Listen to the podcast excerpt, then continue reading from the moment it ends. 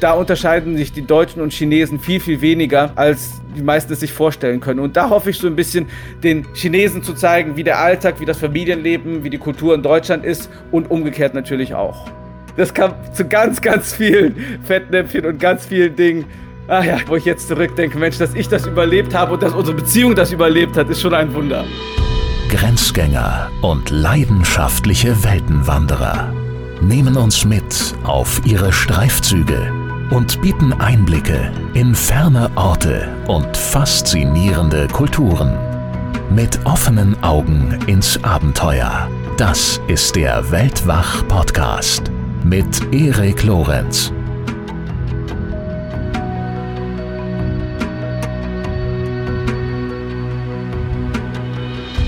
Er ist in China einer der bekanntesten Deutschen und sicherlich einer der einflussreichsten Mittler zwischen beiden Ländern und Kulturen. Und nein, die Rede ist nicht von einem Politiker oder einem Fußballer, sondern von einem Vlogger, sprich einem Videoblogger. Thomas Derksen stammt aus dem rheinländischen Gummersbach. Er hat Abitur gemacht, gefolgt von einer Ausbildung zum Bankkaufmann. Soweit, so gut. Aber dann ging es los. Er studierte in Bochum Wirtschaft und Politik Ostasiens sowie Chinesisch, ging im Rahmen des Studiums eine Zeit lang nach Shanghai und dort lebt er inzwischen seit Jahren immer noch und zwar als Vlogger, wie gesagt, und Influencer. Gemeinsam mit seiner Frau Li Ping betreibt er einen YouTube-Kanal beziehungsweise auch Videokanäle auf etlichen chinesischen Plattformen, auf denen er regelmäßig von seinem Leben als Deutscher in China berichtet. Und das tut er sehr erfolgreich. Millionen Abonnenten folgen ihm auf über 20 vorwiegend chinesischen Plattformen und schauen seine Videos über Alltägliches aus der deutschen und der chinesischen Lebenswirklichkeit. Mittlerweile haben die Videos insgesamt viele hundert Millionen Klicks. Wie das alles gekommen ist und äh, wie sein Weg vom Tollpatsch, der gern auch mal in das ein oder andere Fettnäpfchen getreten ist, hin zum Brückenbauer zwischen den Kulturen, der übrigens nahezu perfekt Chinesisch spricht, wie dieser Weg verlaufen ist, davon erzählt Thomas in seinen Büchern, die heißen Und täglich grüßt der Tigervater als deutscher Schwiegersohn in China und Kartoffelbrei mit Stäbchen und erzählt natürlich von alledem auch im folgenden Gespräch. Und wenn man über China spricht, dann äh, kann man selbstverständlich ausgiebige politische Diskussionen führen. Das äh, haben wir hier ja zum Teil auch schon gemacht und werden wir sicherlich auch noch wieder tun. Aber weniger in diesem Gespräch. In Thomas Arbeit geht es, wie erwähnt, vorwiegend um den Alltag in China und Deutschland, also um Ähnlichkeiten und Unterschiede, ums Persönliche. Und darauf fokussieren wir uns auch in dieser Folge. Und zum Schluss gibt es dann auch noch einen kleinen Überraschungsgast. Ihr dürft gespannt sein. Bevor es losgeht, äh, mal wieder noch kurz der Hinweis auf die aktuellen Episoden von Weltwach Plus. In den letzten Wochen erschienen sind Folgen mit zum einen Dennis Keiling. Er war 761 Tage Tage unterwegs in 41 Ländern und über 43.600 Kilometer hinweg. mit äh, diesen Daten lässt sich diese Reise ganz gut zusammenfassen. Er beschloss nämlich eines Tages mit seinem Fahrrad aufzubrechen und zwar ohne nennenswerte Erfahrung im Radreisen oder im Zelten oder sonst wie. Und knapp zwei Jahre und 63 Reifenpfand später ist er dann reich an Erfahrungen zurückgekehrt und erzählt uns von diesen Erfahrungen. Eine weitere Plusfolge ist erschienen mit Adrian Rohnfelder, der war kürzlich zu einer Doppelfolge zu Gast und hat uns darin von den Vulkanen der Welt erzählt. In der Plusfolge teilt er weitere spannende Stories von Vulkanen, dieses Mal auch wirklich feuerspeienden. Und ich kann schon mal einen Ausblick geben, voraussichtlich nächste Woche erscheint wiederum eine Plusfolge, dieses Mal zu Gast Lydia Möcklinghoff. Sie hat uns ja auch dieses Jahr wieder aus dem Pantanal ihre Kurzupdates geschickt, also aus Brasiliens wildem Westen. Ich glaube, es waren zehn Folgen. Ja, und jetzt erzählt sie uns nochmal, was sie dieses Jahr sonst noch alles erlebt hat bei ihrer Langzeitforschung am Ameisenbären. Das und viel mehr also bei Weltwach Plus für unsere Mitglieder. Infos dazu wie immer gibt es auf weltwach.de. Ich danke euch herzlich für die Unterstützung. Und jetzt geht es nach China. Viel Spaß, los geht's. Hallo Thomas, herzlich willkommen bei Weltwach. Ich freue mich, dass es klappt. Hallo nach Shanghai. ja, hallo nach Los Angeles und in die Welt. Vielen Dank für die Einladung. Ich freue mich sehr, wie gesagt, das ist ein Thema, was mir sehr am Herzen liegt. Äh, China, das Reich der Mitte. Und äh, du bist da einer der Gesprächspartner, die ich diesbezüglich äh, schon lange auf dem Zettel habe, auf dem Gedanklichen. Und deswegen äh, freue ich mich sehr auf das Gespräch und über das Gespräch. Und ich würde dieses Gespräch in der Tat gerne beginnen, indem wir ein bisschen zurückgehen, und zwar im Jahr 2012. da warst du, und das ist jetzt ein bisschen fies, direkt so weit zurückzuspringen vielleicht, aber da, da warst du auf einer Party in Shanghai. Eine Party, die dein Leben ziemlich verändern sollte, auf der du dich aber erstmal gar nicht so richtig wohlgefühlt hast. Und ähm, ich könnte mir vorstellen, dass du schon auch ungefähr weißt, welche Party ich da so meine. Ähm, welche Erinnerung hast du an diese Party? Tatsächlich war das meine Schicksalsparty, die so das Schicksal meines Lebens dann vorherbestimmt hat. Also es war so, nach meiner Ausbildung zum Bankkaufmann bei der Kreissparkasse Köln habe ich gekündigt, um Wirtschaft und Politik Ostasiens und Chinesisch zu studieren. Nach einem Jahr Studium bin ich dann nach Shanghai gekommen und habe hier einen zweimonatigen Sprachkurs gemacht. Und man muss sich mhm. vorstellen, ich bin wirklich alles andere als ein Partytyp gewesen. Mittlerweile hat sich das ein bisschen geändert. Also mein Lieblingshobby war Bücher lesen, chinesische Schriftzeichen lernen und ich hatte wenig Kontakt zu anderen Menschen und zum anderen Geschlecht auch. Mhm. Und an dem Abend hatte ich eine Kommilitonin, die heißt Anja. Und Anja hat gesagt, ah, ich möchte heute Abend auf eine Party gehen. Chinesische Freunde haben mich eingeladen und ich möchte aber nicht gerne alleine gehen. Ich brauche einen Beschützer. Habe ich gesagt, dann kannst du alle anderen Leute fragen, aber nicht mich. Ich habe keine Lust auf eine Party. Ich bin am liebsten um 10.30 Uhr im Bett und lese meine Lektüre. Und dann hat sie gesagt, nein, komm doch. Dann hat sie einen halben Tag an mir rumgearbeitet und dann habe ich gesagt, okay, ich komme. Obwohl ich in meiner Garderobe auch nichts habe, was irgendwie auf eine Party passen würde, weil ich zu dem Zeitpunkt noch sehr, sehr übergewichtig war und am liebsten einfach weite T-Shirts getragen habe, die es mir einfach angenehm gemacht haben, in dem heißen Wetter hier zu überleben. Mhm. Und Schuhwerk hatte ich auch nur so Flipflops und nichts Schickes dabei, was auf eine Party passen würde dann hat die gesagt, ja, guck mal, da draußen ist doch ein Straßenhändler, da kauft ihr ein paar Schuhe. Habe ich dann gemacht, für umgerechnet zwei, drei Euro ein paar Schuhe gekauft, die qualitativ auch dem Preis sehr angemessen waren. Und dann bin ich mit ihr zu dieser Party gegangen.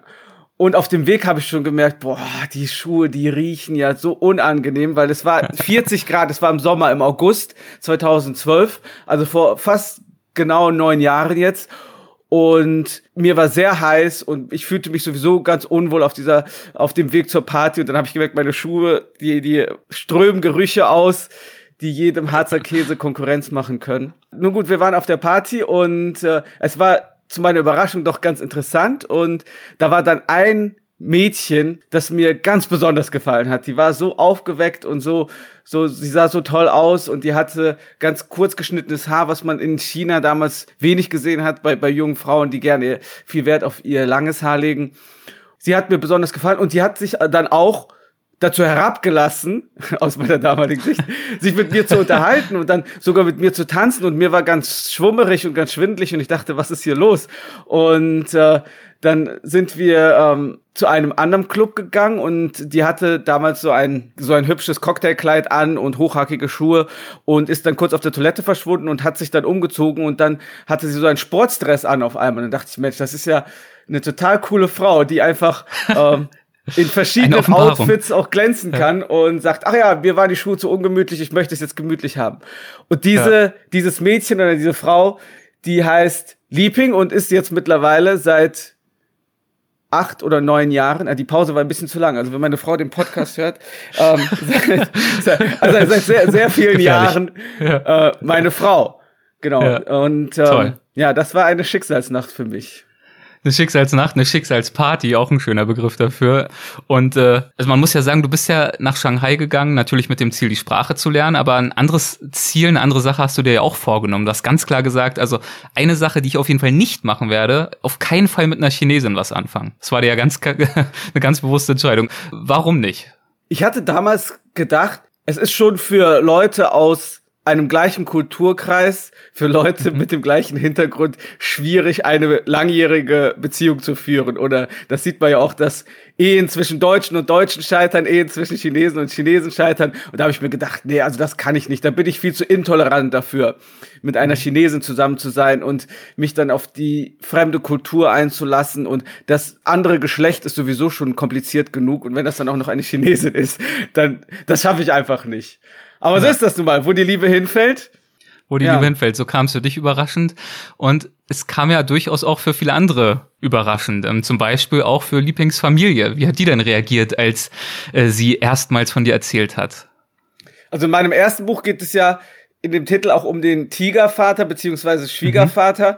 der vorher, bevor er mich kennenlernte, nie irgendwas mit Ausländern zu tun gehabt hat. Also der hat die dann höchstens mal im Fernsehen gesehen und das hat er, hat er gesagt, ja, die siehst du höchstens einmal nackt und dann nie wieder und dann haben die dir ein Ei ins Nest gelegt und lassen dich dann äh, alleine hier sitzen in China.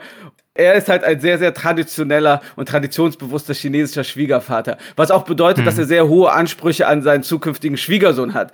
Denn wie die meisten Kinder in meiner Generation, äh, in, in ihrer Generation ist meine Frau Einzelkind.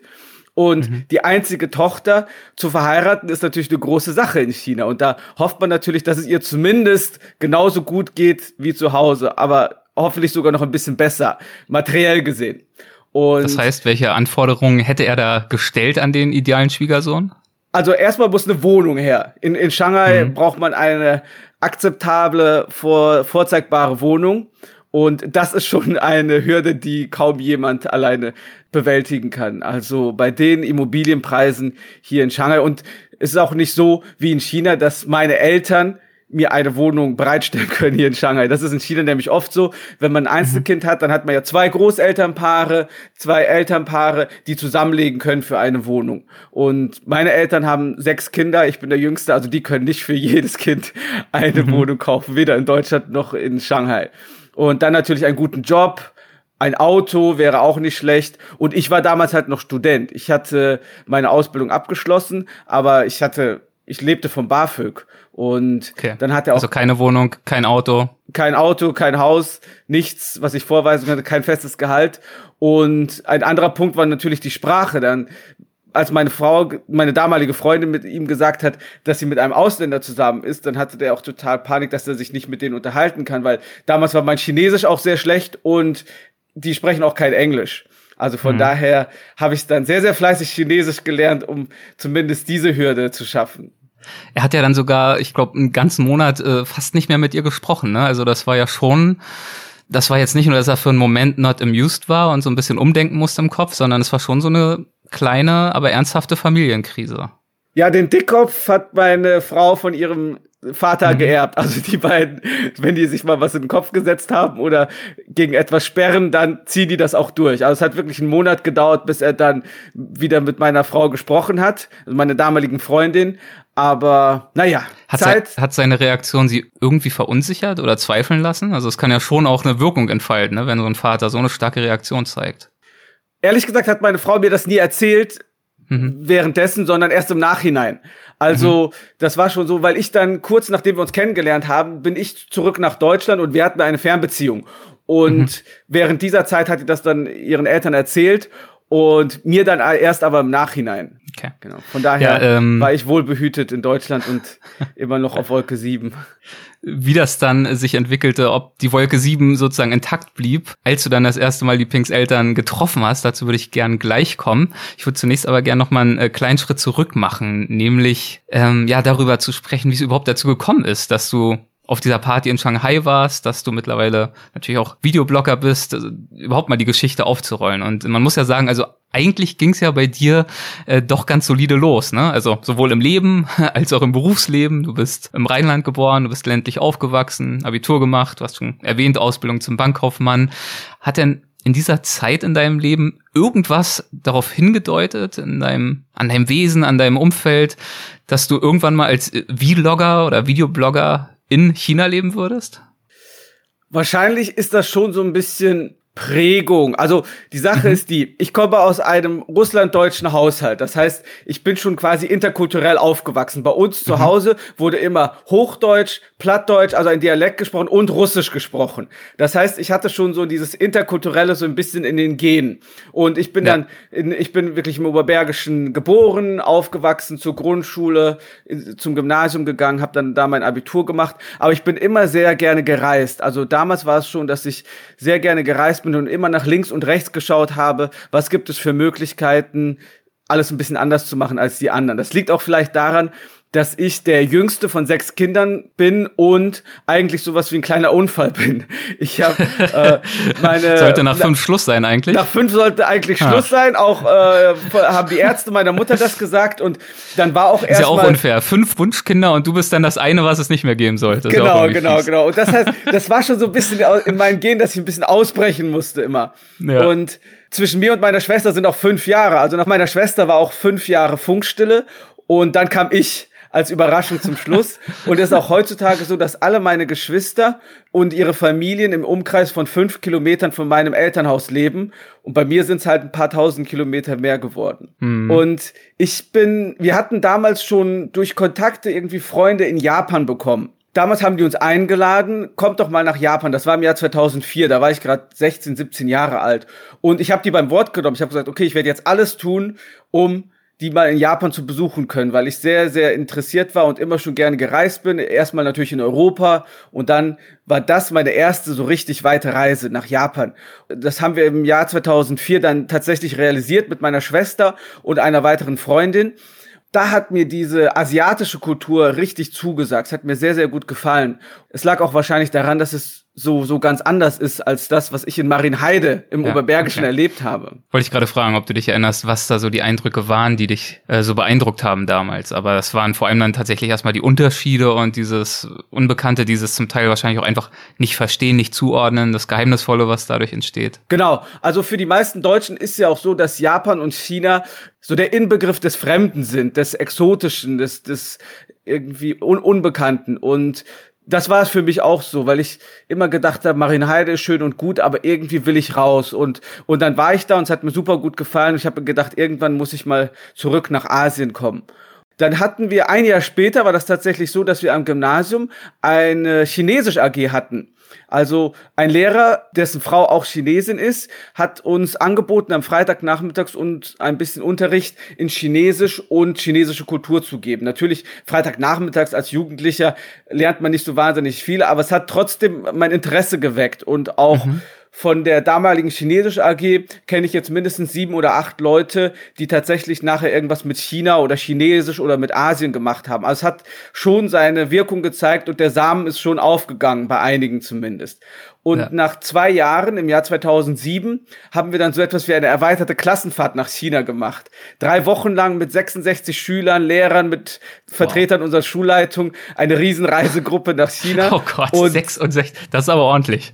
Das, das, war, das war der Wahnsinn, weil wir hatten auch für jeden Tag ein unterschiedliches T-Shirt. Das heißt, am Montag wurde grün getragen, am Dienstag rot, am damit man euch Mittwoch zuordnen kann, gelb, damit ne? wir uns auch wiederfinden. Genau. Also das war schon eine Wahnsinnsleistung. Da muss ich auch meinem damaligen Lehrer großen Respekt aussprechen, dass er das zusammen mit seiner Frau organisiert hat mit Hotels und Flügen. Wir haben einfach nur das Geld bezahlt und ja die haben Flüge, Hotels und Essen und die ganzen Reiseaktivitäten und dann noch Schulpartnerschaften, alles organisiert. Also das war schon ein Riesenaufwand, aber für mich war das auch ein, ein wahnsinnig, wahnsinniges Erlebnis. Es hat mir noch viel, viel besser gefallen als in Japan, weil Japan natürlich schon sehr entwickelt ist. Und im Jahr 2007 war China noch viel, viel mehr Entwicklungsland als jetzt. Also da hatten die meisten Leute bei den Hotels, wo wir gewohnt haben, dass die Leute hatten, haben in den Wohnungen gelebt, aber die hatten keine eigenen Toiletten zum Beispiel. Die sind dann immer auf die öffentlichen Toiletten mhm, zum Waschen ja. und äh, um ihre Geschäfte zu verrichten gegangen. Das war am Anfang, in den ersten beiden Tagen, ein großer Schock für die meisten von uns. Aber nach zwei, drei Wochen, als wir da waren, haben wir das lieben gelernt. Haben wir gemerkt, Mensch, wir können uns zwar mit den Leuten nicht unterhalten, obwohl wir Chinesisch gelernt haben, aber äh, wie gesagt, Freitagnachmittags als Jugendlicher, da lernt man halt nicht so wahnsinnig viel.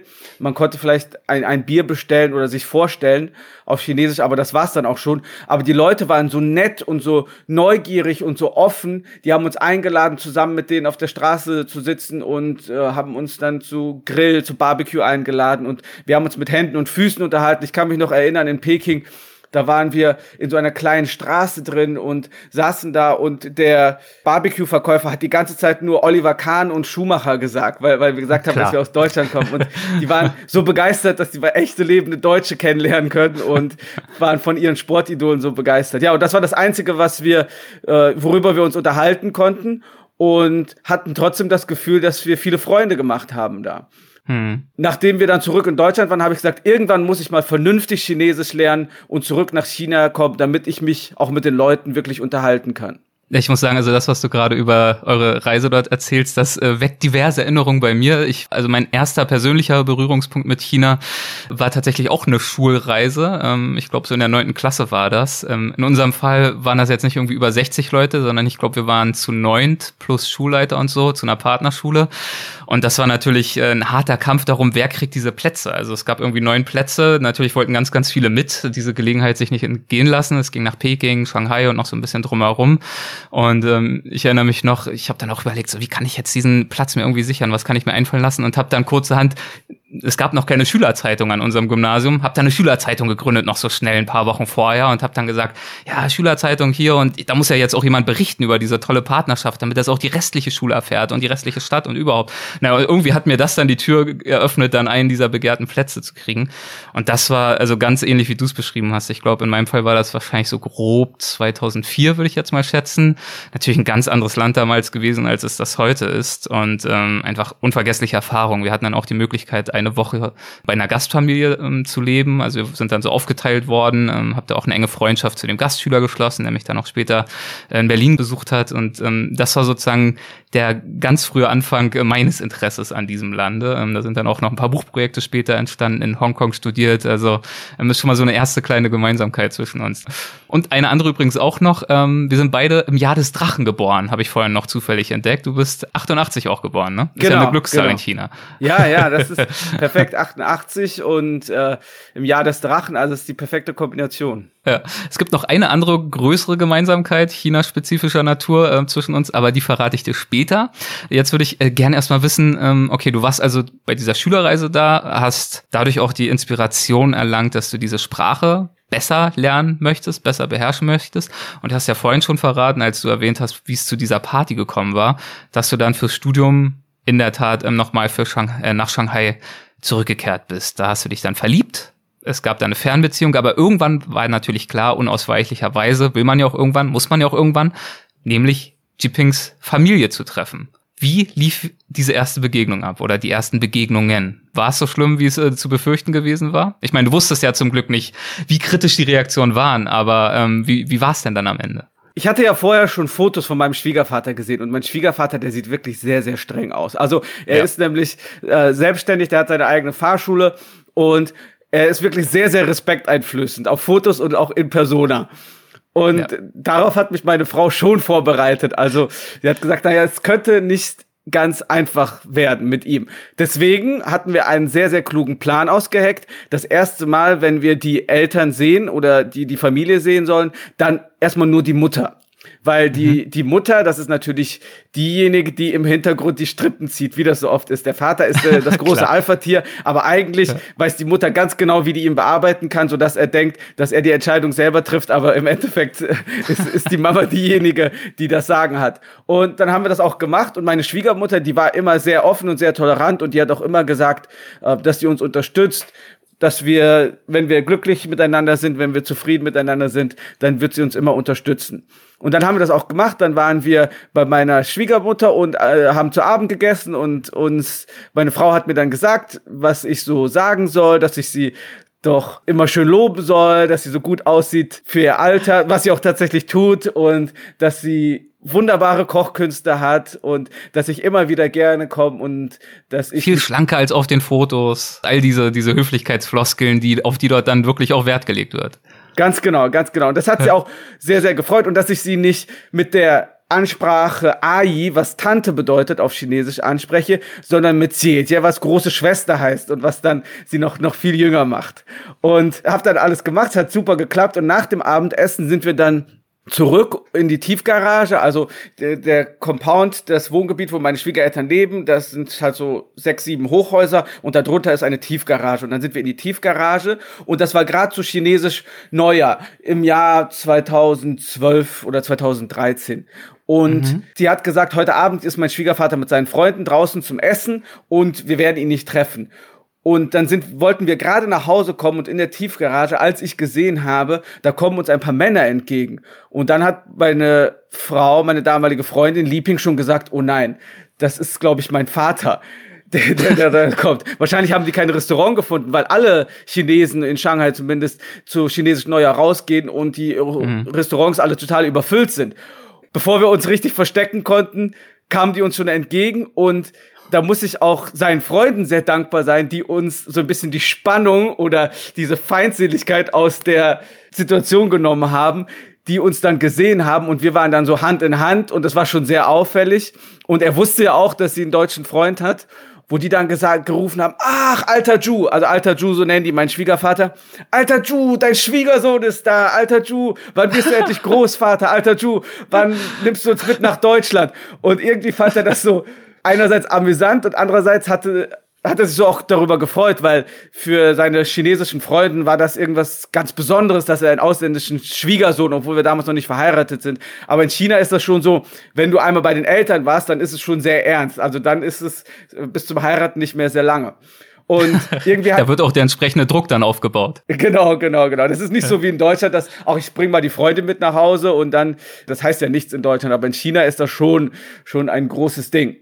Ja, und das hat ihn schon so gefreut und er wusste nicht so recht, was er sagen wollte. Da hat er mir dann eine Zigarette angeboten, was auch so eine ganz ganz äh, wichtige Geste in China ist, dass man so ein bisschen Freundschaft schließt und ich in meiner Unbedarftheit habe dann abgelehnt und gesagt, nein, ich bin nicht Raucher das ist ihm dann wiederum ein bisschen äh, blöd aufgestoßen. Und naja, da hat er mir schon die Freundschaft angeboten. Dann habe ich als ausländischer Schwiegersohn, der nichts von der chinesischen Kultur versteht, ihm die Freundschaft ausgeschlagen. Aber auch das Missverständnis haben wir dann später ganz schnell ausräumen können.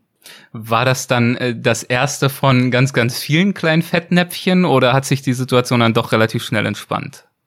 Ja, mein Schwiegervater ist ein ganz interessanter Typ. Also manchmal würde ich sogar fast sagen schizophren. Also natürlich nicht in, im medizinischen Sinne, aber so in dem, was er sagt und was er tut.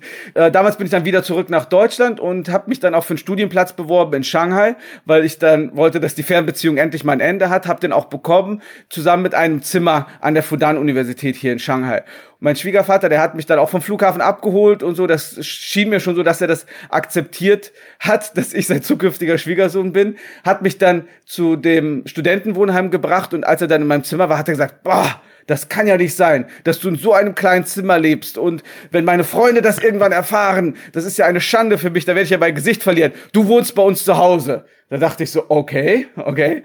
Das für einen sehr traditionellen Schwiegervater ist schon ein großer Schritt als wir dann zu Hause Hast dich wahrscheinlich erstmal gefreut und gedacht, okay, das, wie du sagst, ein großer Schritt, vielleicht sogar der Durchbruch. Es ist jetzt der offizielle Schritt hin zur Akzeptanz. Ich gehöre zur Familie. Ganz genau. Als wir dann zu Hause angekommen sind, hat er natürlich mein Gepäck erstmal ins Gästezimmer gebracht, weil wir können zwar unter einem Dach leben, aber natürlich nicht in einem Zimmer mit meiner damaligen Freundin. Das geht natürlich erst, wenn wir verheiratet sind. Aber immer wieder im Alter kam es dazu, dass er so immer gegrummelt hat, so, ja, jetzt lebt ihr hier unter einem Dach, aber ihr seid nicht verheiratet und meine Freunde finden das gar nicht so toll wann heiratet ihr denn endlich? Also das fand er so ganz, ganz schlimm, dass wir unter einem Dach gelebt haben, aber nicht verheiratet waren. Aber dann habe ich ja gesagt, ich habe mich ja nicht selber eingeladen, er hat mich ja eingeladen.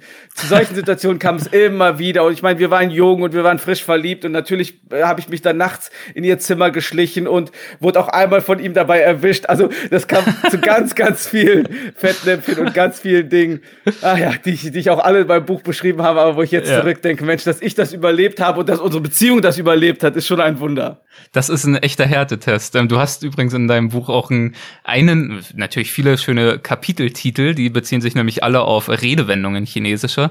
Eines heißt äh, Messermund und Tofu-Herz. Das ist also wahrscheinlich so die chinesische Entsprechung für harte Schale, weicher Kern, nicht wahr? Das beschreibt natürlich ihn. Genau, wir hatten auch damals überlegt, genau dieses Sprichwort als Buchtitel zu nehmen, ist aber wahrscheinlich mhm. ein bisschen zu schwierig zu verstehen für Deutsch, obwohl ich finde, dass das ein sehr, sehr schönes Sprichwort ist, ja. weil der, der Mund so scharf oder die Zunge so scharf wie ein Messer ist, aber das Herz eigentlich so weich wie ein Tofu. Und ja. das ist auch das, was ich mit der Schizophrenie meine. Also, dass mein Schwiegervater eigentlich ein sehr, sehr weiches Herz hat, aber das nur sehr schlecht ausdrücken kann und man muss es erstmal finden und sich nicht abschrecken lassen von seinem Äußeren. Also ich muss auch sagen, er sieht schon sehr streng aus, hast du ja schon erwähnt und ich glaube, der hätte mir auch ein bisschen Angst gemacht. Ja, viele Leute haben es auch gefragt, da habt ihr aber einen sehr schönen äh, Schausteller, einen sehr schönen Schauspieler auf, für das Coverfoto gefunden. Ich habe gesagt, nein, nein, das ist wirklich mein Schwiegervater.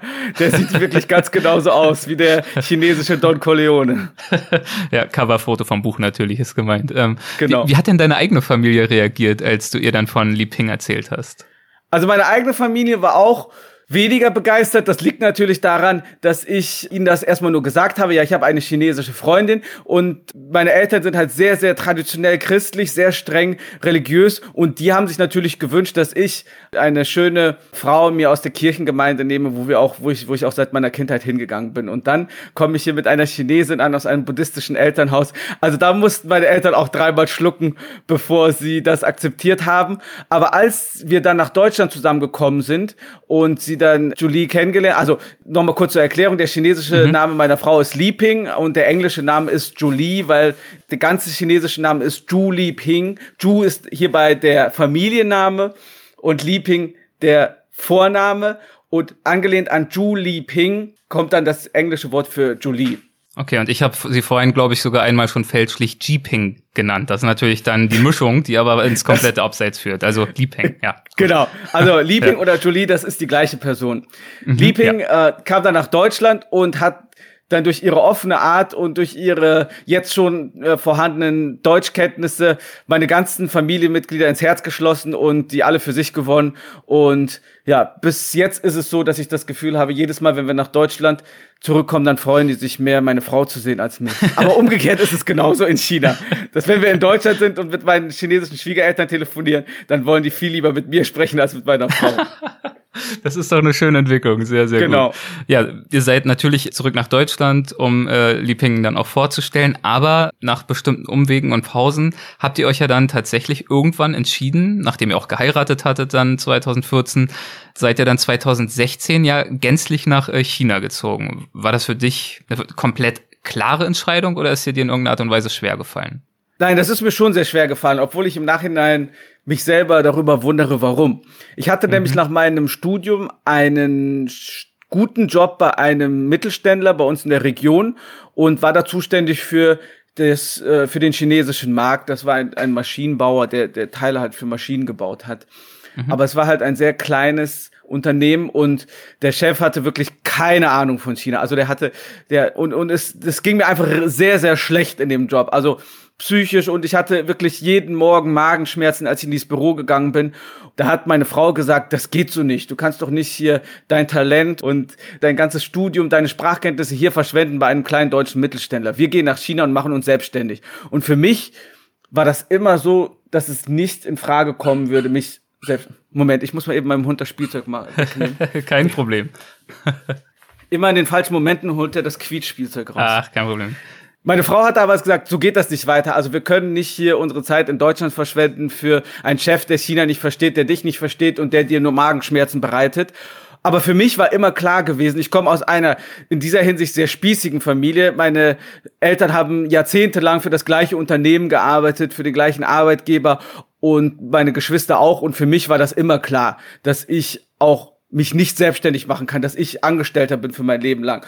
Und ganz im Gegensatz zu meiner Frau, deren Eltern so das Geschäfte machen im Blut hatten mit ihrer Fahrschule, mhm. sie hat auch immer gesagt, na, also ich möchte mich selbstständig machen. Und dann habe ich auch mit noch größeren Kopf- und Magenschmerzen dann meinen Job gekündigt damals, mich aber tatsächlich immer noch schlecht gefühlt und gedacht, Mensch, das ist so eine gute Möglichkeit, irgendwann können wir nach China gehen und ich kann äh, Chief Representative oder so für diese, äh, für diese Firma sein und kann dann ja in, in China arbeiten und werde halt bezahlt und in meinen jungen Jahren ist das schon eine gute Position und ja, einfach auch ein äh, gewisses Sicherheitsdenken, was uns natürlich, also es ging mir ehrlich gesagt auch sehr lange so, was uns dann einfach aufgrund gewisser familiärer Hintergründe auch ähm, zu eigen ist. Also das Privileg zu haben, sicheren Job zu haben, mit sogar der Aussicht, dann den Traum zu verwirklichen, ohne finanzielles Risiko in dieses andere Land irgendwann wechseln zu können, kann ich schon verstehen, dass das eine große Versuchung war, in dieser Situation zu verweilen, auch wenn du dich nicht wohlgefühlt hast.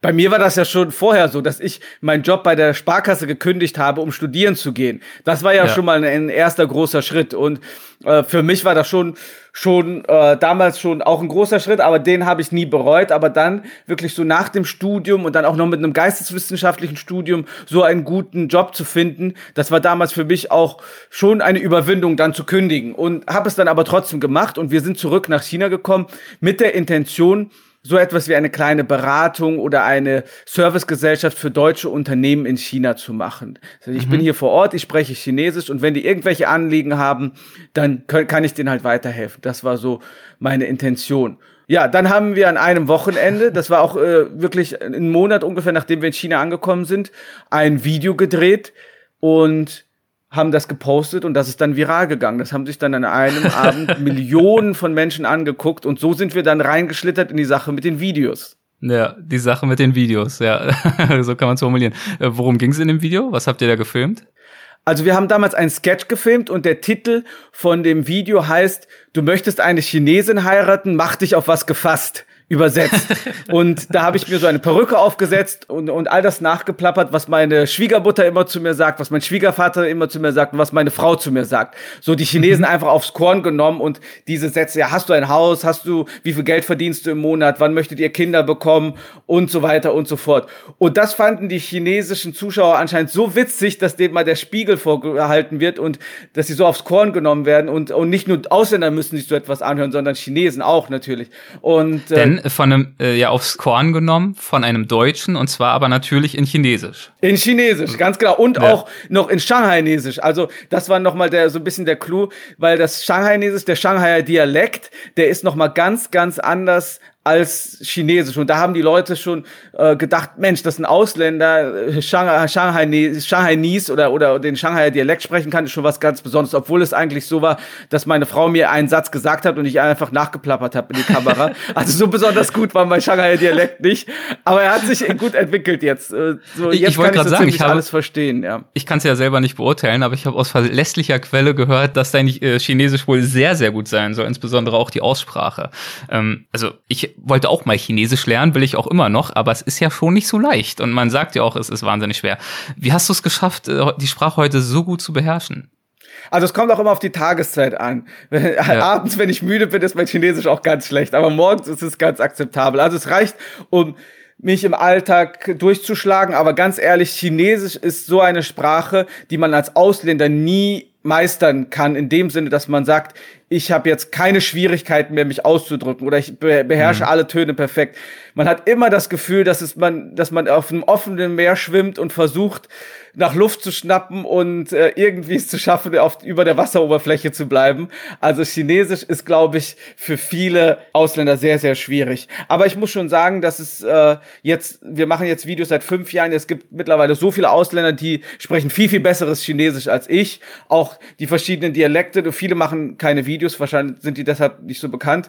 Und ich habe mir aber auch immer vorgenommen, ach, ich möchte so ein bisschen meinen Ausländer-Akzent beibehalten. Ich möchte auch kein Chinese werden in dem Sinne, sondern es hat ja auch ein bisschen einen Charme, wenn man mit einem Akzent Klar. spricht. Und ich finde das auch schön, wenn man zum Beispiel hört, dass Leute aus verschiedenen Regionen aus Deutschland kommen oder in China ist das auch so, dass die äh, viel von dem Humor, von dem chinesischen Humor funktioniert auch über Dialekte, wo Leute, die aus dem Norden kommen oder aus dem Süden kommen, aus dem Westen kommen, so in einem anderen Dialekt sprechen oder einen ganz süßen Akzent haben. Das finde ich auch immer ganz schön. Also, aber es reicht, um mich im Alltag durchzuschlagen zumindest und eben auch die Videos zu produzieren. Mit natürlich, da hast du einen Vorteil, mit natürlich auch deiner Frau, die äh, da natürlich eine sehr, sehr große Hilfe ist, was die Sprache anbetrifft, aber ja auch weit darüber hinaus. Ähm, wie arbeitet ihr denn da zusammen?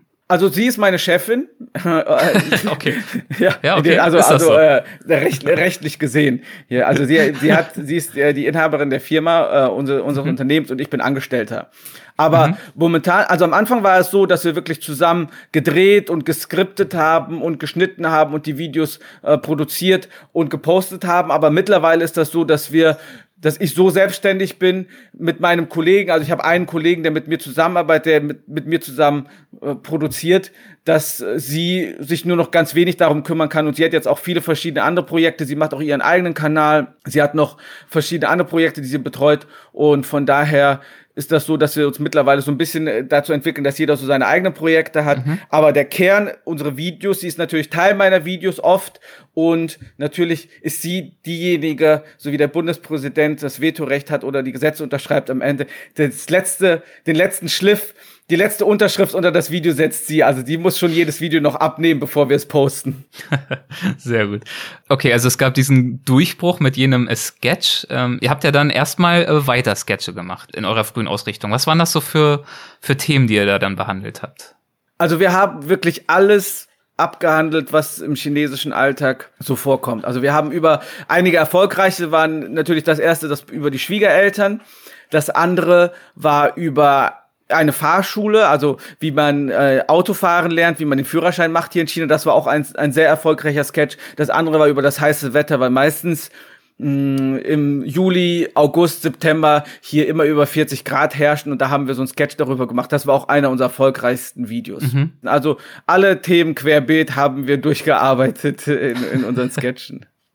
Und wie habt ihr den Kanal dann äh, weiterentwickelt? Ich kann mir vorstellen, nach so einem paar Monaten oder Jahren wird's ja dann auch irgendwann mal dünn, was so die Ideen anbetrifft, die man in solchen Sketchen durch den Kakao ziehen kann.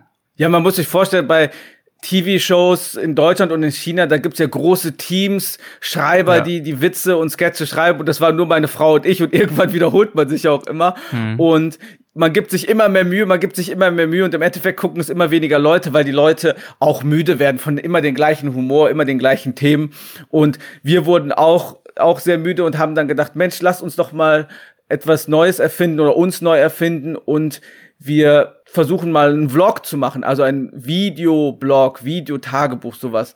Und dann habe ich mal ein Videotagebuch, so ein Vlog gemacht über, wie es so ist, zu meinen Schwiegereltern zum Abendessen zu gehen, so ein bisschen Familienleben, deutsch-chinesisches Familienleben.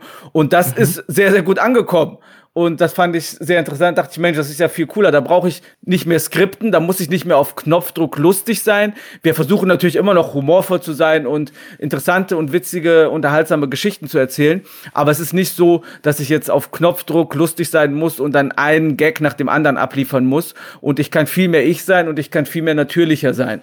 Und das haben wir dann gemacht und tun das jetzt seit mittlerweile dreieinhalb Jahren ungefähr und haben dadurch eine viel weitere Auswahl an Themen, eine viel hm. weniger strikte Vorgabe, was wir, was wir machen oder was wir nicht machen.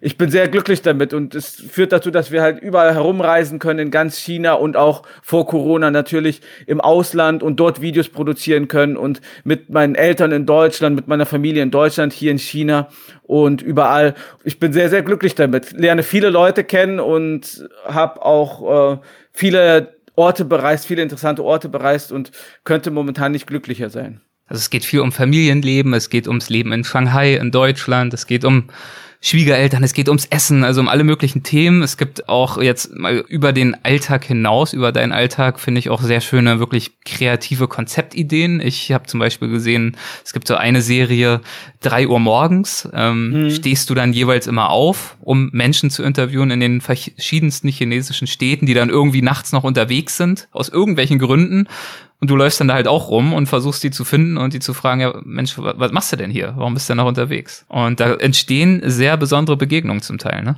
Das stimmt. Und das ist auch eine Serie, die irgendwie aus einer Schnapsidee heraus entstanden ist. Da habe ich mir mal gedacht, Mensch, ich komme ja aus Marienheide, da ist ab 20.15 Uhr nichts mehr los auf der Straße, da sitzen die Leute zu Hause.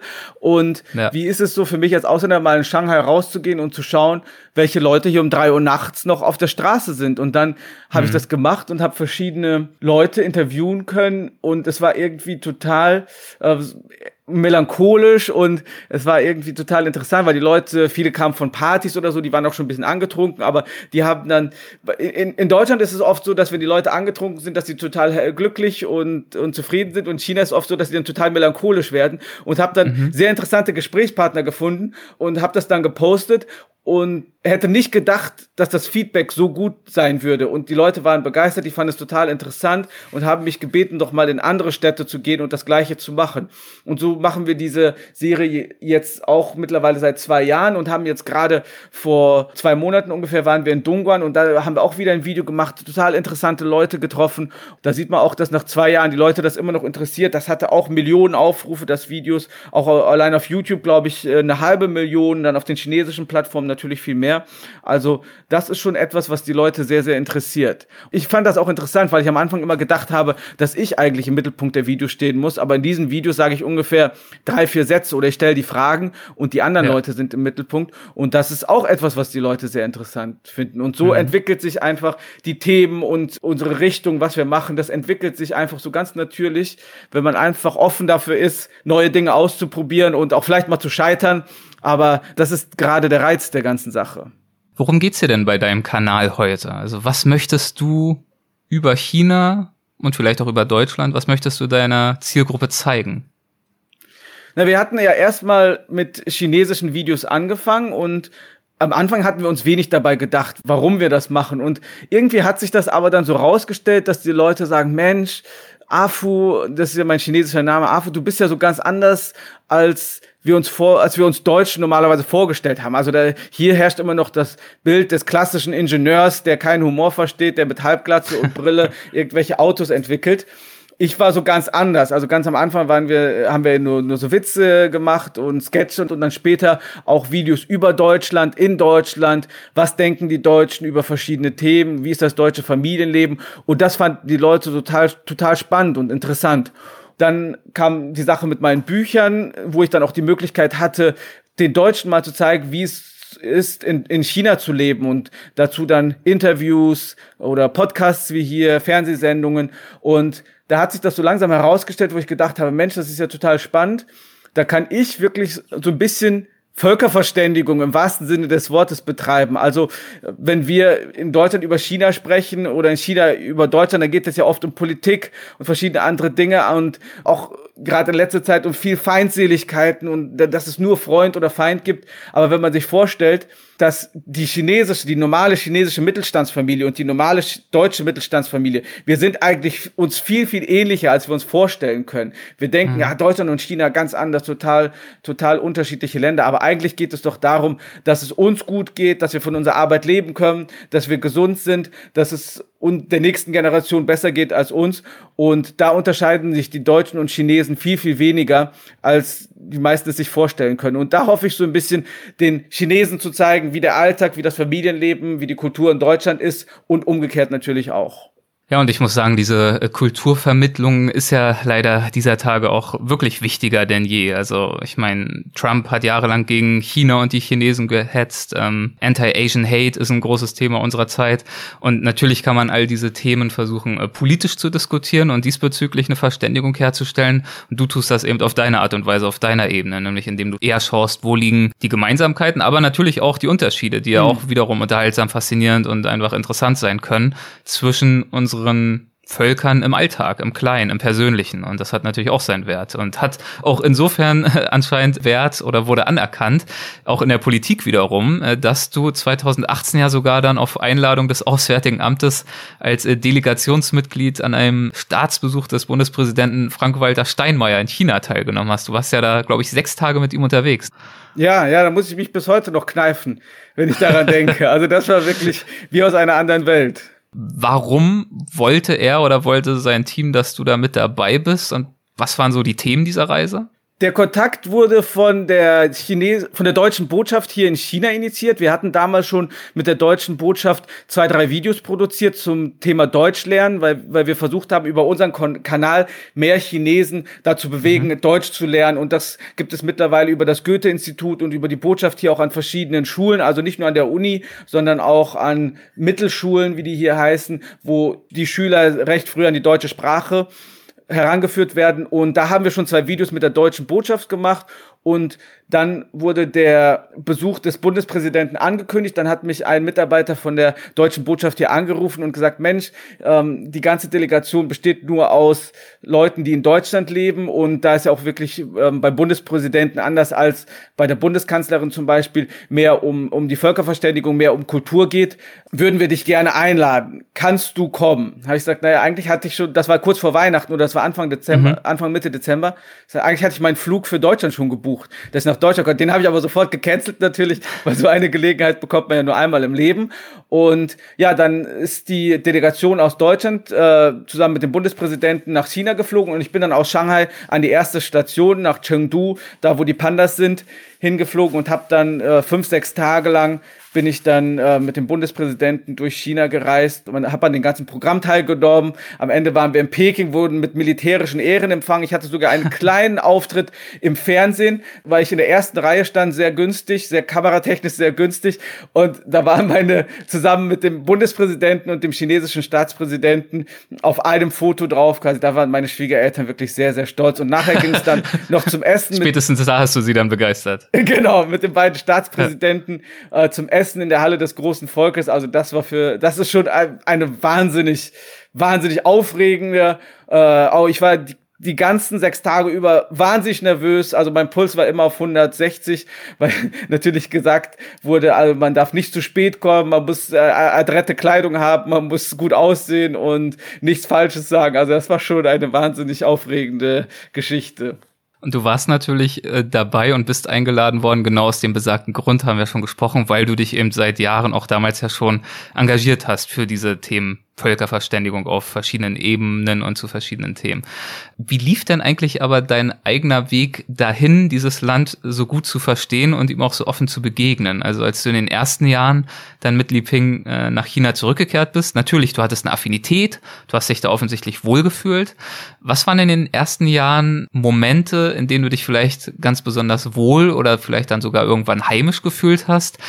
Und was waren vielleicht auch Situationen in den Anfangsjahren, wo es dir schwerer gefallen ist, wo du vielleicht auch mal irritiert hast, wo du dich nicht richtig verstanden gefühlt hast? Wie hast du diese ersten Jahre in Erinnerung?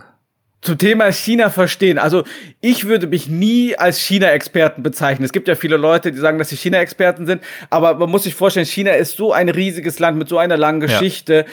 mit 56 verschiedenen Volksgruppen, mit so vielen verschiedenen Orten, Städten, verschiedenen Sprachen und Kulturen. Das ist ja ein Vielvölkerland. Also das ist so schwierig zu begreifen und ich sage auch nach, nach meinen Jahren hier in China gibt es so viel Neues für mich und ich versuche immer wieder dazu zu lernen und auch egal ob es die Sprache ist oder die Kultur.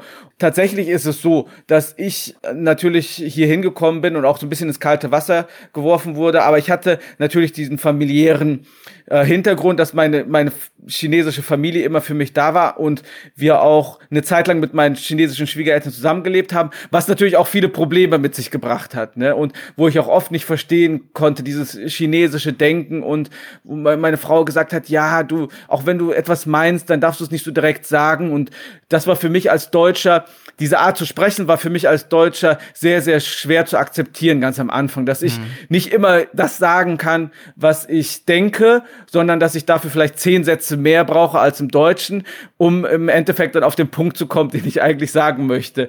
Aber das ist natürlich eine Kultursache und ich habe auch nie versucht, aus den Chinesen Deutsche zu machen. Das sehe ich oft hier, dass Expats nach China kommen, die natürlich so ein zwei, drei Jahre äh, Vertrag haben für China, die dann nur in ihrer deutschen Bubble leben hier in, in, in Shanghai und dann versuchen, aus ihren Mitarbeitern dann Deutsche zu machen in den zwei, drei Jahren und da, daran grandios scheitern und verzweifeln. Mhm. Wo, wo, was ich gemerkt habe, ist, ich muss versuchen, zu akzeptieren, zu akzeptieren, dass äh, die Chinesen anders sind, dass die anders denken, dass die anders aufgewachsen sind und dass ich die nicht zu Deutschen machen muss, weil ich im Endeffekt gemerkt habe, dass es eigentlich viel, viel mehr Dinge gibt, von denen wir lernen können, als wo ich sagen könnte, nee, das kann ich nicht akzeptieren, das muss man unbedingt ändern. Und wenn man mit der Einstellung daran geht, dann denkt man, Mensch, erstmal akzeptieren, dass es so ist, dass die Chinesen halt so denken oder so reden oder so sind. Andererseits. Und dass das aus ihrem kulturellen Hintergrund natürlich auch genauso richtig und sinnvoll ist, wie andere Perspektiven für uns sind. Ne? Das ist ja immer der große Fehler, wenn wir uns irgendwo hinbegeben.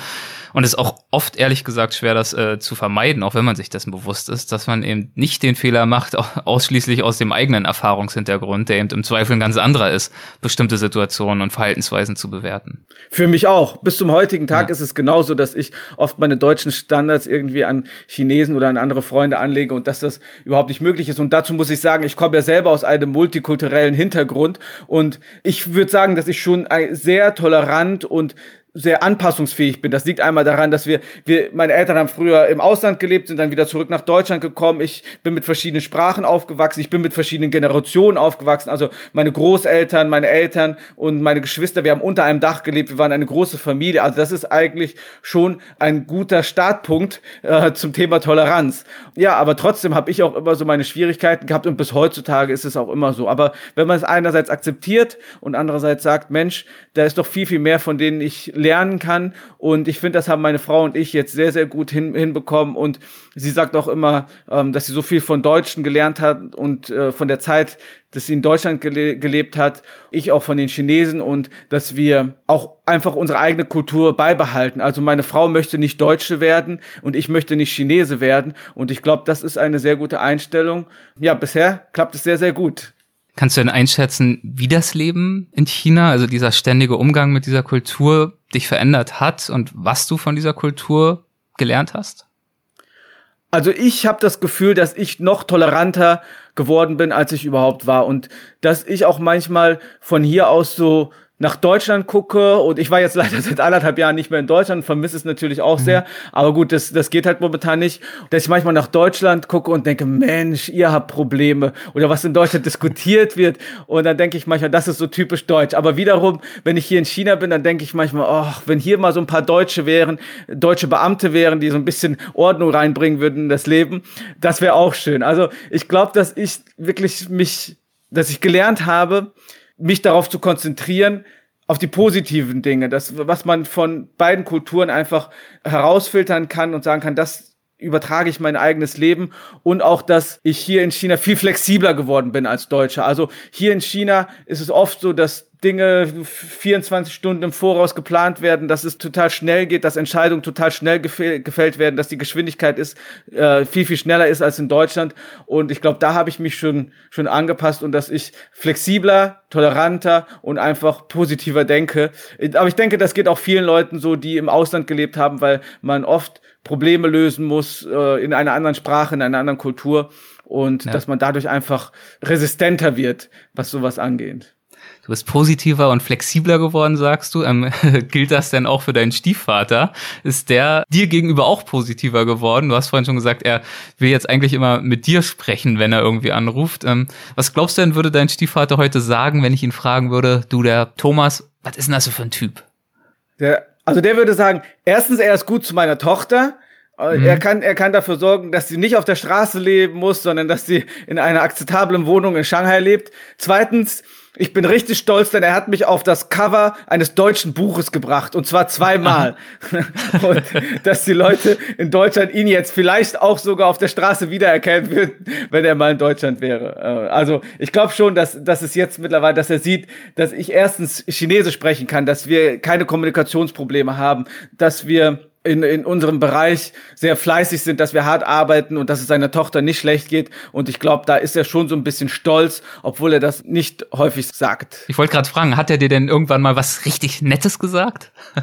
Immer noch Messer, Mund und Hufeherz. Aber, mm, okay. aber ich weiß damit umzugehen. Ja, ja, klar.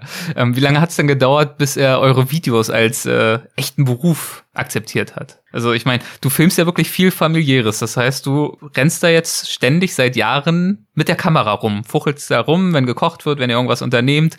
Jetzt der Erfolg gibt dir natürlich äh, längst recht und jetzt ist er ja anscheinend auch äh, ein Fan und guckt sich die Videos ja auch selber ganz gerne an, soweit ich weiß. Aber ich kann mir vorstellen, in der Anfangsphase muss das doch auch äh, mal für die eine oder andere Irritation gesorgt haben, zumal ihr euch ja oft auch sogar über ihn lustig gemacht habt. Ich glaube, also es hat schon mindestens zwei, drei Jahre gedauert, bis er gesagt hat, okay, das kann man akzeptieren als einen Job. Und in Deutschland ist es genauso gewesen. Damals, als der Bundespräsident gekommen ist und ich, ich das meinen Eltern erzählt habe und sagte, ach, das ist ja super, jetzt hast du Kontakte zur Botschaft, vielleicht kannst du ja irgendwann mal für die deutsche Botschaft arbeiten. Sag ich, Mama, darum geht es gar nicht. Ich, hab, ich möchte nicht für andere Leute arbeiten. Ich möchte selbstständig bleiben und mein, mein eigenes Ding machen. Und ja. so ist das auch. Obwohl er vor, so vor ungefähr zwei Jahren hat mein Schwiegervater auch nochmal gesagt, ah ja, hier, du könntest doch mal was mit dem deutschen Center oder mit der Außenhandelskammer hier machen. Das wäre doch super, wenn ihr eine Firma macht. Ich möchte nicht mehr sowas machen. Ich bin wirklich der Kreative und ich möchte gerne Dinge schaffen und Videos äh, machen, Bücher schreiben und verschiedene andere Dinge machen. Ich möchte nicht für irgendjemand anders arbeiten. Und mittlerweile hat er sich auch daran gewöhnt und jedes Mal, wenn ich sage, Papa, wir möchten nächste Woche ein Video machen, ja, wir haben Zeit, alle anderen Dinge werden gecancelt und die sind sehr hoch motiviert und immer dabei. Sehr schön. Wie geht's dir selber? Selber nach, also wenn du mal ehrlich bist, nach all diesen Monaten und Monaten und Jahren und Jahren immer wieder ein Video rauskloppen, immer wieder Gedanken machen, Ideen finden, übrigens keine Ahnung, wie du die immer noch findest. Filmen, schneiden, posten, nochmal posten. Ihr betreut ja irgendwie über 20 chinesische YouTube-Äquivalente allein. Das ist ja der helle Wahnsinn. Ist das nicht irgendwann auch mal wahnsinnig anstrengend und auch kreativ ermüdend? Sehr, sehr anstrengend. Also, das muss ich ehrlich sagen. Ich bin oft auch sehr müde, aber im Endeffekt, jedes Mal, wenn ich mir dann ein Video von vor einem Jahr angucke oder von einem halben Jahr, da denke ich, Mensch, das lohnt sich doch alles. Das sind so schöne Erinnerungen, die man da hat. Und seitdem gehe ich auch viel mehr mit der Einstellung rein, ich mache ein Video für mich, selber, dass ich in 20, 30 mhm. Jahren schaue ich, Mensch, damals hast du so viele Abenteuer gemacht und hätte ich nicht diese Videoplattform, hätte ich viele Leute gar nicht kennengelernt, hätte ich viele Challenges gar nicht angenommen, hätte ich mich nicht dazu gezwungen, hier nachts um drei Uhr aufzustehen und Leute zu interviewen. Mittlerweile ist es so, dass ich denke, auch wenn es noch so anstrengend ist, wenn es noch so ermüdend ist, unterm Strich lohnt es sich wirklich und ich bin wirklich sehr, sehr glücklich damit. Aber man hat auch immer wieder diese Phasen, wo man steckt so viel Arbeit und Energie und Geld und Zeit in ein Video und das guckt sich keiner an und dann ist man an der Grenze zur Depression und denkt so, Mensch, das guckt sich keiner. Man hat ja dieses sofortige Feedback, was man bei anderen Arbeiten nicht hat. Ne? Also manche Leute arbeiten an einem Projekt für Jahre oder für Monate und dann irgendwann kommt ein Feedback, aber du postest ein Video und eine halbe Stunde später zeigt YouTube dir zum Beispiel an, wie das im Vergleich zu anderen Videos abschneidet. Und dann siehst du schon, ah, schon wieder schlecht abgeschnitten und dann, dann, dann schlägt die schlechte Laune ein. Also das kann man auch nach fünf Jahren nicht ab nicht absch äh, abschlagen. Also da kommen, also diese Müdigkeit und diese Leere, die kommt immer wieder mal, aber dann erinnere ich mich einfach daran, warum ich damals angefangen habe und wie viele positive Dinge ich erlebt habe und dann, dann geht es auch wieder. Ich kann das sehr gut nachvollziehen. Also ähm, ich glaube, in der gerade in der Postproduktion ist natürlich so ein Podcast rein technisch äh, deutlich äh, weniger komplex. Das ist völlig klar. Und trotzdem habe ich natürlich auch dieses selbstgeschaffene und so schön es auch ist, trotzdem dieses selbstgeschaffene Hamsterrad, das besteht auf jeden Fall. Aber genau das, was du sagst, es geht natürlich zum einen um den Wunsch, äh, Inhalte zu produzieren, die hoffentlich möglichst viele Menschen in irgendeiner Art und Weise bereichern.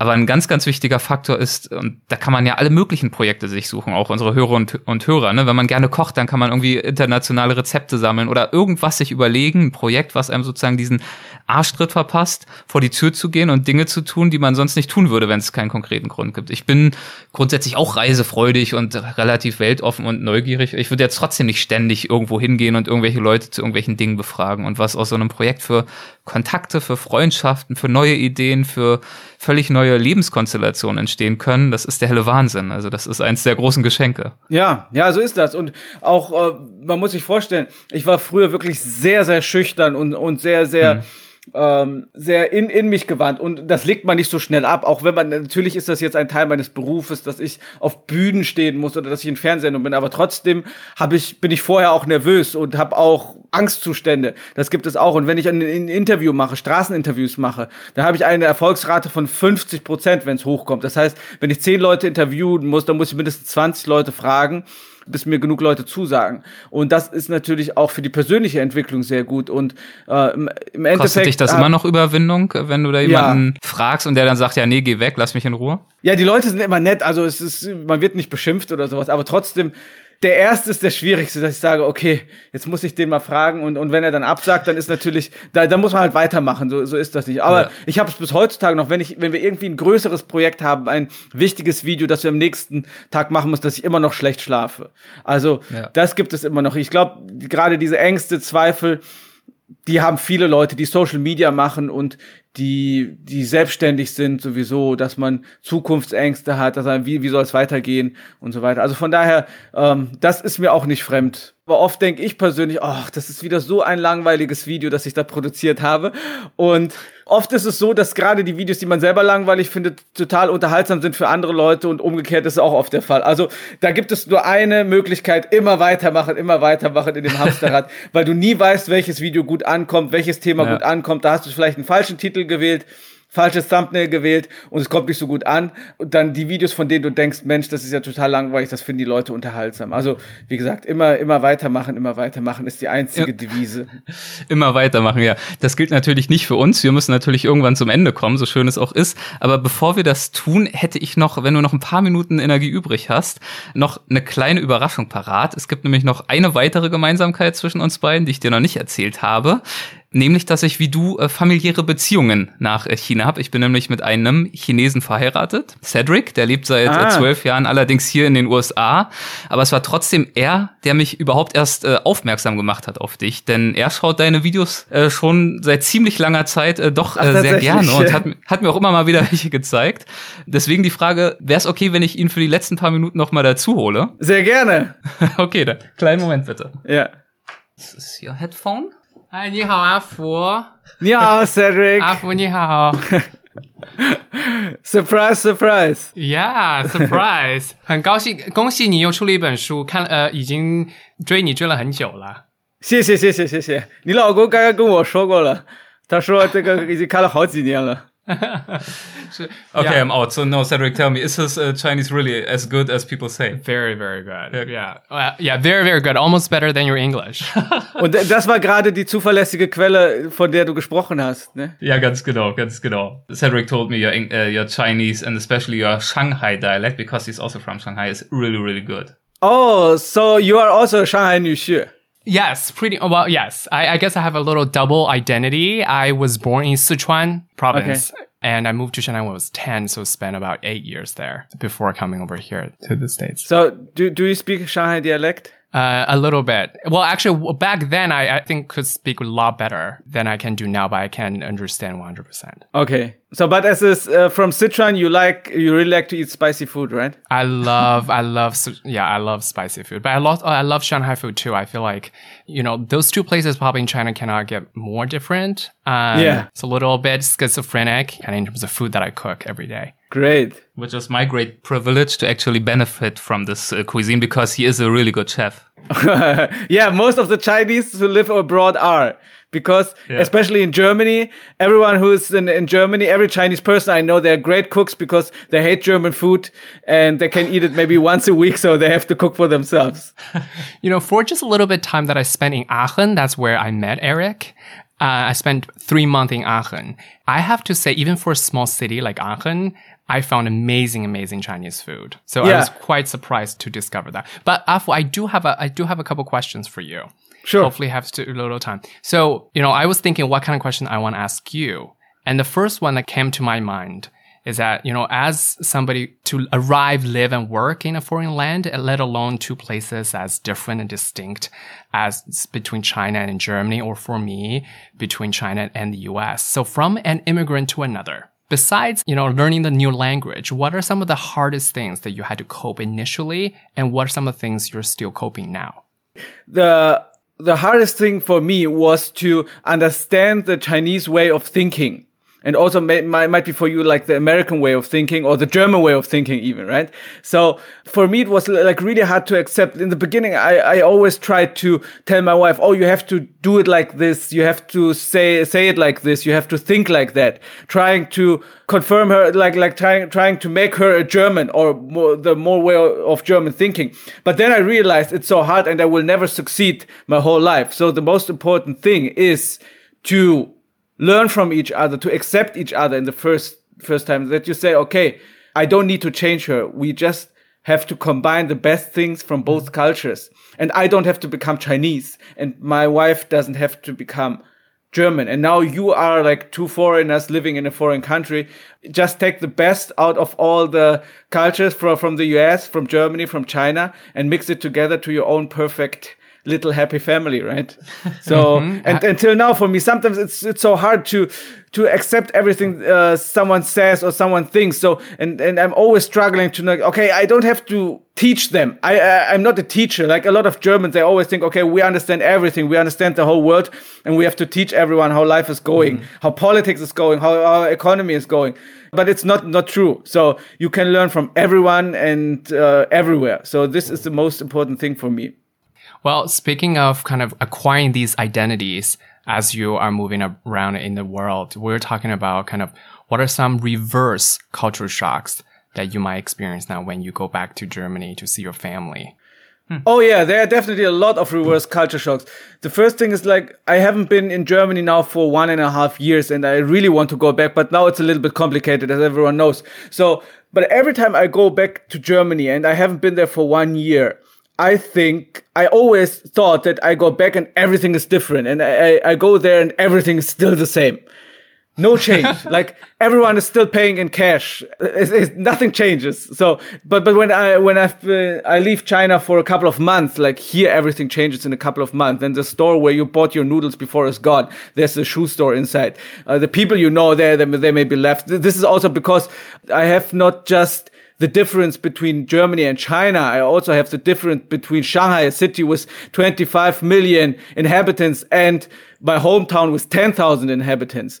So this mm-hmm. is also for me a big, big difference. So every time I'm a very long time in China, I always, oh, I miss Germany. I miss the quietness. I miss the stable life in Germany. And when I go to Germany and I'm there more than two months, I said, I miss the busy, quirky Shanghai where everything is in, in movement, where everything is changing so rapidly. And, and I really enjoyed it before Corona. We were like living in, in China for four months and going to Germany for one or two months and coming back. And I really enjoyed this kind of lifestyle. But now it's um, not possible anymore. But hopefully in, in a couple of like in, in one year or so, we can continue with this kind of lifestyle. uh, but, but, Cedric, that's a good question. Uh, culture shocks uh, when coming to Germany. Uh, how is it for you when you come to Germany with me? Do you have any typical culture shocks yourself? The, the story that I always like to tell about Germany is Met. Actually, oh, I made a very successful video about Met. I know, and actually, I found out about Met because of you. Oh, really? And I exactly because nobody really talks about Met. You know, when you go to Germany, they don't. You know, they don't say, "Okay, this is something you have to try." And certainly, Eric didn't really. You know, so I actually after watching your exactly, he didn't really advertise Met for me. So after watching your video while in Germany, I think it came it came out while I was still there. I went back to Eric. It Was like, hey, I think there is a really famous local delicacy that you somehow have been hiding from me this whole time. This German guy I watched online told me about this. So you gotta have to. He, he made me really feel bad about not having presented him with the Met delicacy. So he really, on that day, sent me to the supermarket to get some Met because he just couldn't believe that I didn't even try to really introduce him to our culture. So yeah, I got some Met for you. How yeah. did that go? Yeah. I think now, you know, previously I really couldn't understand when, when foreigners, when they've tried the pidan, the thousand year eggs for the first time, I was, how could you, how could you not love it? Okay. But after trying Met, I get it now. Right. There's some food that is 100% acquired taste. And this is something probably I would never be able to acquire. yeah. This is one of, one of the videos where I just, I never thought that it would be that successful. So I just posted it and I made it with my former colleagues from uh, from the Sparkasse where I worked, and uh, yeah, and people were going crazy about it because this is also something a lot of German thinks about Chinese people that they eat everything and and crazy stuff, right? But then we realized we Germans also eat a lot of crazy stuff that even Chinese people cannot understand and and never will understand how how did people respond to your video? What, how did your Chinese audience uh, comment on it? So I learned a lot of new Chinese vocabulary, what uh, means like Salmonellenentzündung in, in, in, in German or uh, bacteria, viruses, uh, like, like all the, the symptoms of, of a food mm. poisoning. I learned a lot, a, a lot of new vocabulary. So there yeah. was a lot of skepticism. Yeah, definitely, definitely. Yeah, very funny. But Thomas, if you allow me to get a little bit more serious. Okay. If you were to read the New York Times or the People's Daily today, it seems at times that you know, the gap and differences between in geopolitics and um, ideology between China and the so-called Western world are, are widening rather than narrowing for the past couple yeah. of years. And but when I watch your videos and many expats, you know, living in China, the YouTubers, I'm always wowed by how interconnected actually these worlds truly are that are not really told by these headlines that you found in the news. So as a cultural bridge builder yourself, do you feel disheartened at these developments that seem that we're taking steps backwards rather than forwards in bringing these countries together, bringing the world together? And what do you think is currently the biggest obstacle to bridge as somebody who wants to build a bridge? The biggest obstacle for me is really the media. So people really like to focus on the media, and the media they do the same thing like we. They they want people to click on the, on the article or read the article, right? This is what what we owe, what we're doing social media, right? So the thing is, a lot of people forget, and I talked to Eric about it, that two countries are not just uh, like like Germany or the US or China it's not just politicians, it's not just politics, but people are so focused and so so going crazy about politics that they forget that there are like real people living in this country. And and I, I already said it. Like if you take a normal Chinese middle class family, US middle class family, a German middle class family, we are much more similar than ever, everyone would think. It's not that we are totally different. It's not that like the Chinese middle class family or the German middle class family or the US, the American middle class family, they hate each other. No, the most primal goal of every family is like to be healthy, to make a good living, to make money, let the next generation get better living conditions than this one, right? So be happy, be healthy. This is what connects us all. And the media would never talk about it, right? Because nobody clicks on it. Bad news sell the best. So that's why I sometimes think I chose the wrong style or the wrong direction. If I would do more bad news, I would have more clicks maybe. But uh, no, I'm, I'm, still very happy because even if I do like happy or uh, entertaining content, there are still people fighting with each other in my comment section. So, mm. and, and I, I don't want to see it. I want to make like people happy to understand more each other and to see it's not about politics all the time. It's not that the Chinese people hate Japanese people or Chinese people hate American people or American people hate Chinese people. No, it's not that way. If you ask the majority, they really appreciate each other. They really respect each other. And, but this is not the loudest voice out there. The loudest voices are talking about war and talking uh, like all the, um, every, every article in Germany that has to do with China is like a lot of war rhetoric, you know? So, or the vocabulary they use it's like, uh, like, like you're in a war, right? So I really hope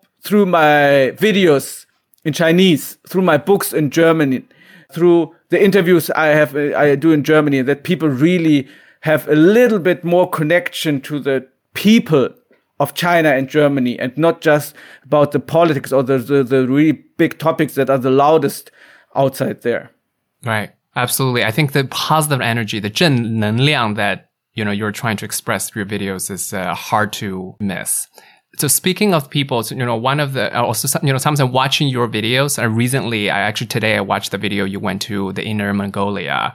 What a beautiful landscape and what a beautiful story that you shared with the guy, one of uh, kind of another internet celebrity who lives in Inner, Inner Mongolia. Sometimes I feel maybe me and Eric should think about going moving back to China as well and living the fantasy paradise life that you and Li Ping are living. So if one day we were to, you know, go back as an interracial couple between Chinese and German, and also especially as an LGBT, you know, couple moving back, what are some advice would you have for us?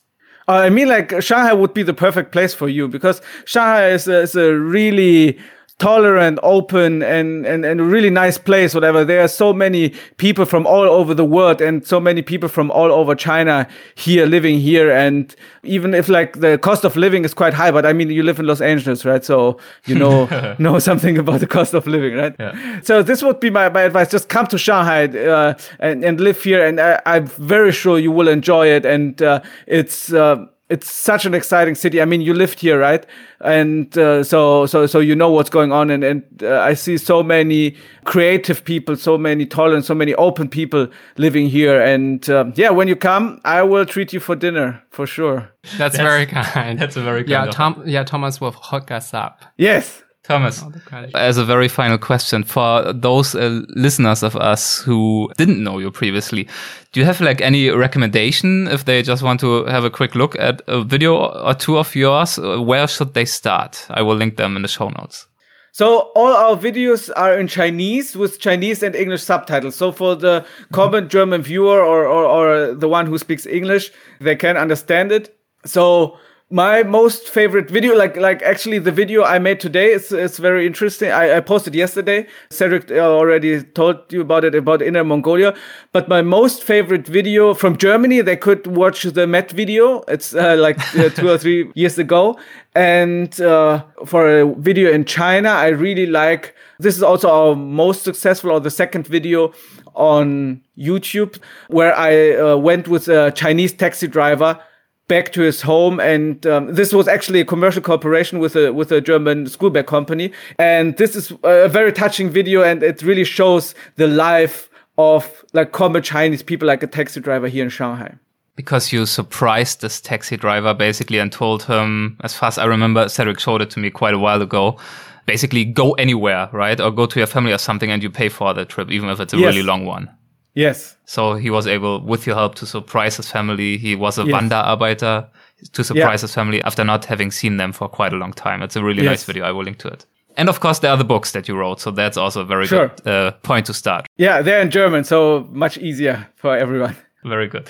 Well, Thomas, uh, thank you so much for making the time and for telling us about how you um, started out in China and how you got to know that country much better and are now able to tell so many people about it, both in the Western world, for example, through your books, but also to tell Chinese people how you as a German visitor, or now you're much more than a visitor, of course, how you perceive their country and show them basically this kind of mirror image, which I think also creates a lot of value and amusement. So thank you for sharing that with us today. Yeah, thank you for your invitation. Vielen Dank für die Einladung, auch nochmal auf Deutsch. Alles klar, perfekt. Thank you, Cedric, for joining Of us. Of course. And also, also, you know, I was so rooted for me to not extend the invitation for you too. If you ever find yourself in California, a meal is on us as well. Bring Li Oh, sure. with you. Thank you so much. Ja, selbstredend gäbe es noch viel mehr zu sprechen, denn klar, China, Deutschland, die USA und die Vorstellung, die die Menschen dort von den jeweils in Anführungszeichen anderen haben und was davon stimmt und was nicht und warum das so ist, das ist ein schier unerschöpfliches Thema. Aber für heute war es das und deshalb nochmal vielen Dank Thomas, vielen Dank auch Cedric und natürlich vielen Dank euch fürs Zuhören. Wenn es euch gefallen hat und ihr uns etwas Gutes tun möchtet, hinterlasst uns doch gerne eine Rezension bzw. Bewertung in der Podcast-App eurer Wahl, zum Beispiel in der Apple Podcast-App oder erwägt auch eine Mitgliedschaft im Weltwach Supporters Club. Abschließend möchte ich auch unbedingt noch einem Sponsor dieser Episode danken, nämlich NordVPN. Nicht nur bei Reisen nach China, sondern auch in viele andere Länder musste ich bereits feststellen, dass ich unterwegs beim Streaming-Anbieter meiner Wahl plötzlich nicht mehr auf meine Lieblingsserien zurückgreifen und sie dementsprechend natürlich auch nicht weiterschauen konnte. Klar, das liegt daran, dass diese Dienste erkennen, dass ich mich auf einem anderen Erdteil befinde und die Angebote dann an diese Region anpassen. Mit NordVPN besteht dieses Problem nicht länger, weder für mich noch für euch. Denn damit könnt ihr mit einem Klick euren virtuellen Standort ändern und folglich auch im Ausland auf eure Lieblingsinhalte zugreifen. Also,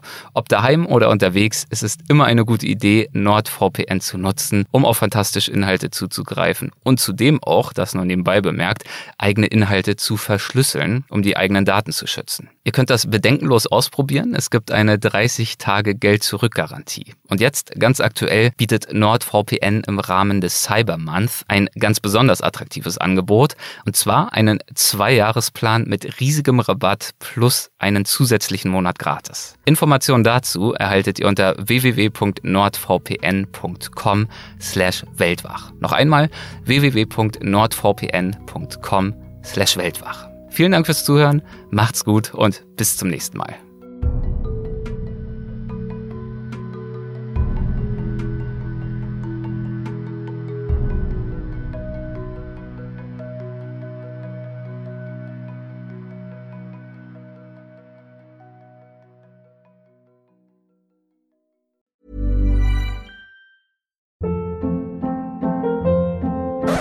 Hold up. What was that? Boring. No flavor. That was as bad as those leftovers you ate all week. Kiki Palmer here, and it's time to say hello to something fresh and guilt-free. Hello Fresh. Jazz up dinner with pecan-crusted chicken or garlic butter shrimp scampi. Now that's music to my mouth. Hello Fresh. Let's get this dinner party started. Discover all the delicious possibilities at hellofresh.com. Even when we're on a budget, we still deserve nice things. Quince is a place to scoop up stunning high-end goods for 50 to 80% less than similar brands. They have buttery soft cashmere sweaters starting at $50, luxurious Italian leather bags, and so much more. Plus, Quince only works with factories that use safe, ethical, and responsible manufacturing. Get the high-end goods you'll love without the high price tag with Quince. Go to quince.com slash style for free shipping and 365-day returns.